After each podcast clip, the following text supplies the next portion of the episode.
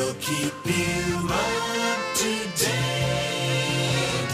Date FM 77.1.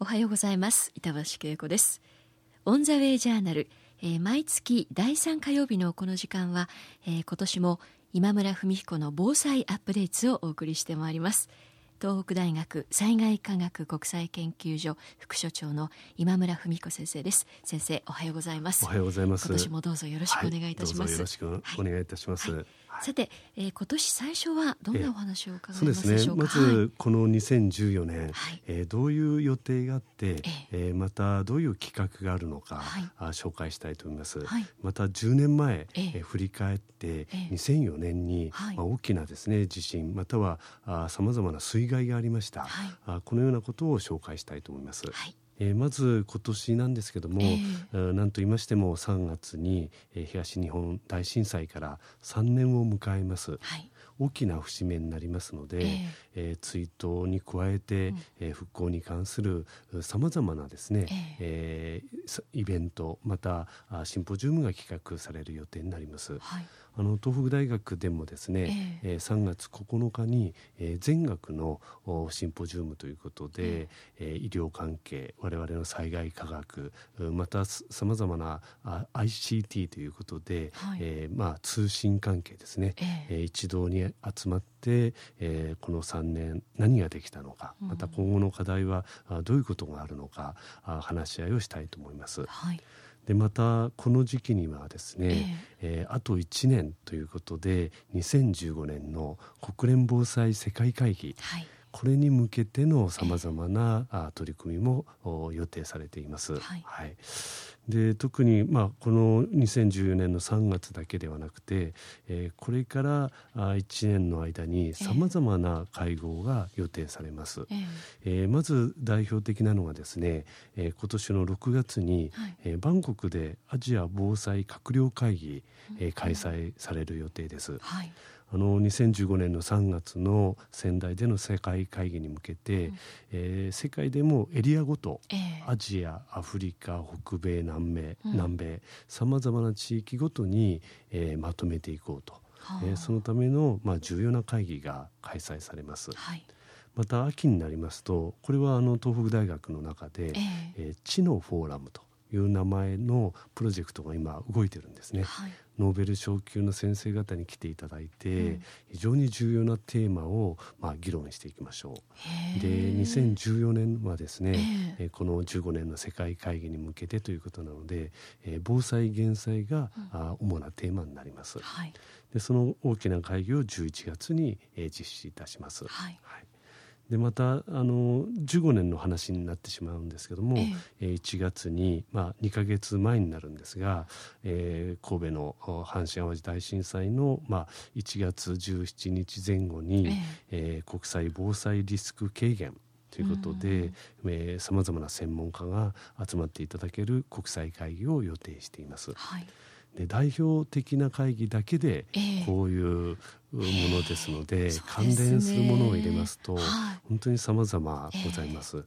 えーそういう会議を通じてですね、まあ、意識を上げていただくだけではなくて、はい。具体的にその2015年以降ですね、10年間の、えまあ、目標といいますかあ行動指針といいますかそういうものを議論していく予定です。はいで前回のお兵庫県で行われたあ会議ではですね、ええ。あの HFA という名前をつけまして、はい。兵庫フレームワーク・フォー・アクション、はい。えー兵庫行動枠組みとうん。いうことで5つの目標を立てたんですね。はい。えー防災というのをお重要な、まあ、各国で重要な政策に挙げていきましょうと。えか、あとは教育啓発、えーまたは防災文化っていうのは大切でですねと。はいえはい。はい。あとは民間の力ですね、えー。国だけではできませんと、えーそういうものがあ挙げていますので、うん。えー現在まで何ができていて、えーまだ何が残っているのか、ええまた新しいテーマがええあるかと思います。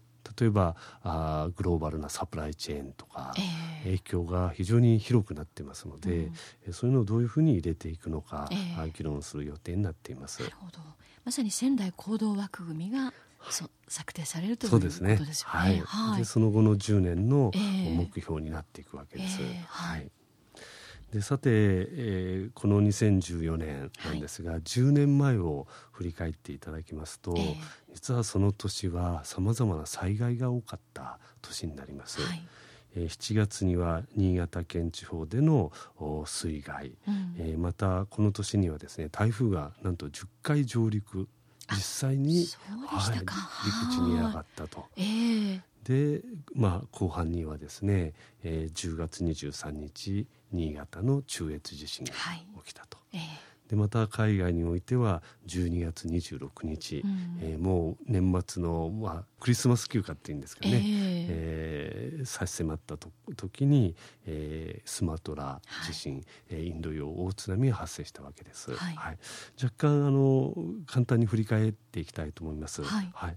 でこの10月23日に起きた地震なんですけども、まあ、あのいわゆる海側で起きた、まあ、プレート間地震ではなくて、はい。まあ、陸側の直下で、えー起きた、まあ、地震になります。はい。で規模はマグニチュード6.8、うん。まあ、数字的にはそんなに大きくはないんですが、ええ。あすぐ真下で起きた地震なので震度は最大の7を記録したとはい。い。うことになりますね。で地盤災害ということで地滑りも起こりましたし、まあ、非常に、えー家屋でのお被害も大きかったと。はい。で当時川がせき止められまして、そうでしたね。はい、あの稼働閉塞ですね、ええ。起こったと。ええ。当時は天然ダムでしたか、はい土砂ダムと言ってましたが、これは対応が非常に難しくてですね、はい。えーまあ、時間をかけながら水を抜かないと、うん。えーそのダムが決壊してしまって、まあ、また二次災害があるとはい。いうことになるわけであります。はい。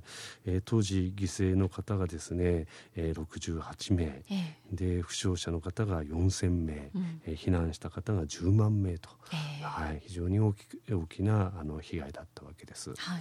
で10年を迎える今年には、まあ、今までもさまざまな記録とか、えーまあ、忘れない活動が中越メモリアル街道というような形で、えーはい。施設とか、えーまたはあ視察のプログラムを作られていて、はい。い、よいよこの10年に、まあ、完成形ええ。完成の姿があ出されると思います。はいえーあと12月26日の、うん。まあ、この地震ええ。大津波なんですけども、これはですねマグニチュードとしては9.1はい。もう最大規模ですね。はい。で我々が知る範囲ではあ1960年のチリ地震、はい。これが9.5なんですが、ええ。それに引き続く2番目の大きさになります。はい。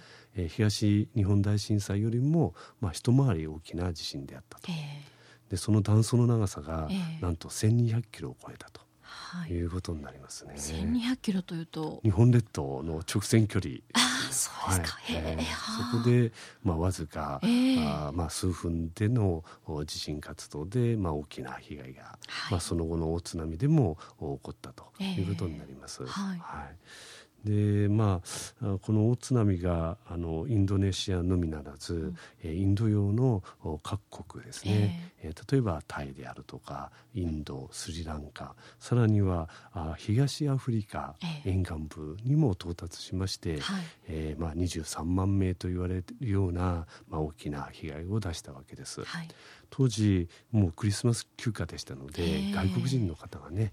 リゾート地におられて被災されたと。はい。いうことも報告されております。はい。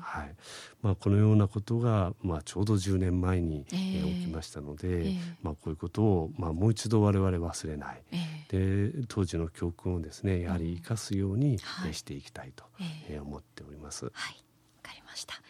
えー前半は2014年さまざまな予定についてご紹介いただきました。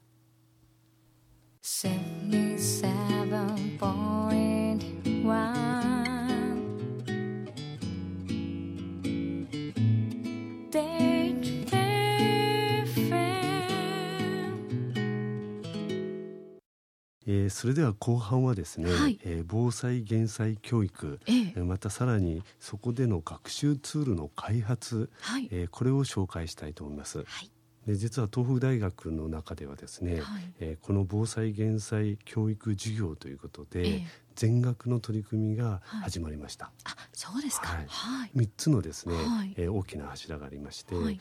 で1つは、まあ、公開講座とかまたは出前授業ですね、えー。まあ、これも従来型ではあるんですけども、はい。しっかり学校に行って、まあ、あ基本的な知識から最新の情報まで、えええー伝えたいと。はい。で2つ目がそれだけでは実は足りなくて、えー減災ポケットハンカチのようえな、ー。はいあの生徒さんにええ。関心を持っていただき、はい。かつ非常に実践的な内容を含む、これをなんと小学校5年生にええ全員、ええ。まあ、沿岸部の学校なんですけども、はい。配布しようと。えーはい。で初年度はですね、ええ。3万名、はい。はい、次年度以降1万5千名、はい。毎年です。うわー素晴らしい。で、ええ。このツールを開発した、はい。あ安田真理さんに、はい。えーここに来ていただいております。はい、えーということで安田さんおはようございます。おはようございます。お久しぶりでした。お久しぶりです。はいえーっと一昨年の10月に、えー助手になられて、はい。まあ大変なご活躍ぶりなんですけれども、ね。はい。で今回その、えー、と以前はお越しいただいた時には減災風呂敷をご紹介いただきましたけれども、今回その新たな子どもさん向けの減災は、ポケットはい。ハンカチ。ポケットポケット。で、はい、あというタイトルなんですね。はい、これを開発なさったということで、今あのお持ちいただいたんですけど、まずカラフルですね。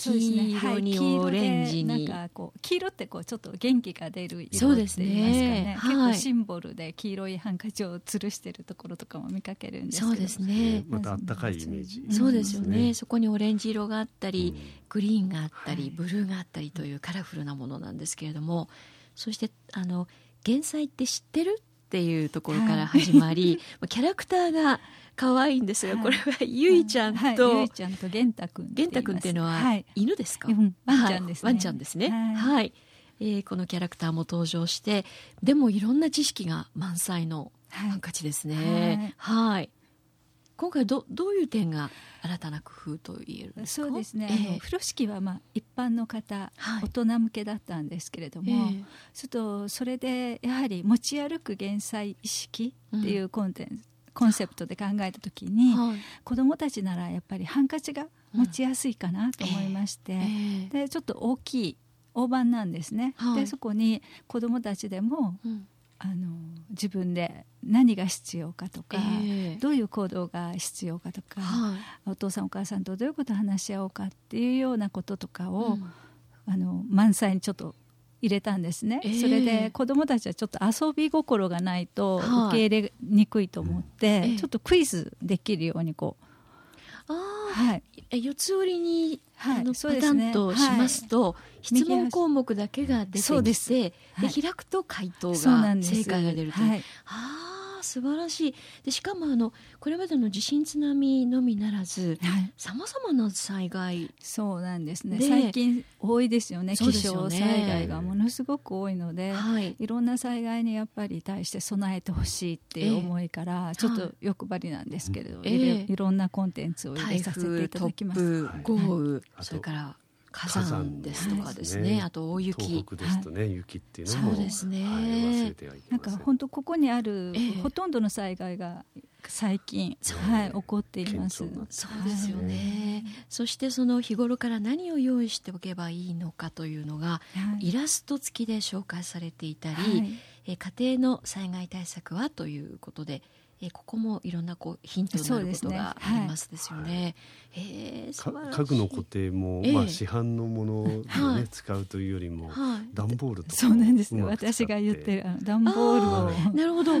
あの天井とタンスの間にはい。段ボールを、空間を埋めれば、あの揺れないわけなんです。そうですよね、あーそんな工夫のこともありなます。るべくこう身近なことでええ。できる減災っていうのを、あーはい、考えてもらおうかわなと思いかりやすい。なんかました。子供のみならず大人もこれだとすごくわかりやすいなはいという感じなんですけあれども、のこれを持ち帰ってね、はい。家族会議をやってほしいと思ってるんですけど多分はい子どもさんはある程度学校で、はい。今仙台市だったら副読本があったり、はい。一応勉強してるので多分子どもさんの方が知識が豊富なんですね。うん。でお父さんやお母さんの方が分からなくてこれ一緒にやるときっとええ。お父さんお母さんが最初答えられなくて子どもさんが答えを教える結果になるかもしれないですね。そうですよね、はい。でも本当に今村先生その子どもたちは教わったことは着実に実行しますし、ちゃんと覚えて行動しますですよね。そしてまあこのハンカチを皆さんにお配りするだけではなく、うん。先ほどもちょっと出ましたが、家族会議をはい。なんか子どもたちではい。模擬家族会議をやっちゃおうっていう企画があるんですって。はい、あのいつも家族会議やってくださいって私も言いっぱなしだったんですね。はい。でそれではいけないと、うん。実際どういうふうにやるのかをね、ええ。子どもたちええ。に考えてもらうというか実際にやりやりながら考えてもらおうと思いまして、えーはい、今度あのお試しで、はい試験的にやらせていただきます。えじゃあ子供がそのお母さん役とかお父さん役になって、はい。家族会ですか、へえなんかやっぱり自分のことと捉えるためにはね、はい。ただ先生から聞いた話でその時すごくあうん。分かったって思うけど、はい。実際親御さんにうまく説明とかってただ聞いただけではできないと思うんですね、うん。だから、ええぜひあの持ち帰って広めていただくためにもはい。実地でええ。知識を得た後にはい。それをこうしっかり入れてもらうためにうん。やってもらおうかなと。あの今月気仙沼の橋上小学校を皮切りに、はい。えっとそうです。模擬家族会議はい。をいろんな学校でやってはい。いらっしゃるわけですね。そうですか。いやでも本当にその子どもたちにどう防災減災を学んでもらうかっていうのははい。あの本当に今後の何でしょうこう防災人を育てるはい基本となるのはやっぱ子どもたちへの教育ですものね。その通りですね。そうですねはい、はい中長期的に、まあ、我が国、まあええまたは海外の方も含めてですね、うんはいきちんと知識を持っていただいて、ええかつ、えー行動できる、はいえー人材育成これは本当に大きな、課題であるとそうですね思っております。。はい、わかりました。え今朝は今村先生に加えて安田真理さんにもお越しいただきました。ありがとうございました。ありがとうございましありがとうございましたた。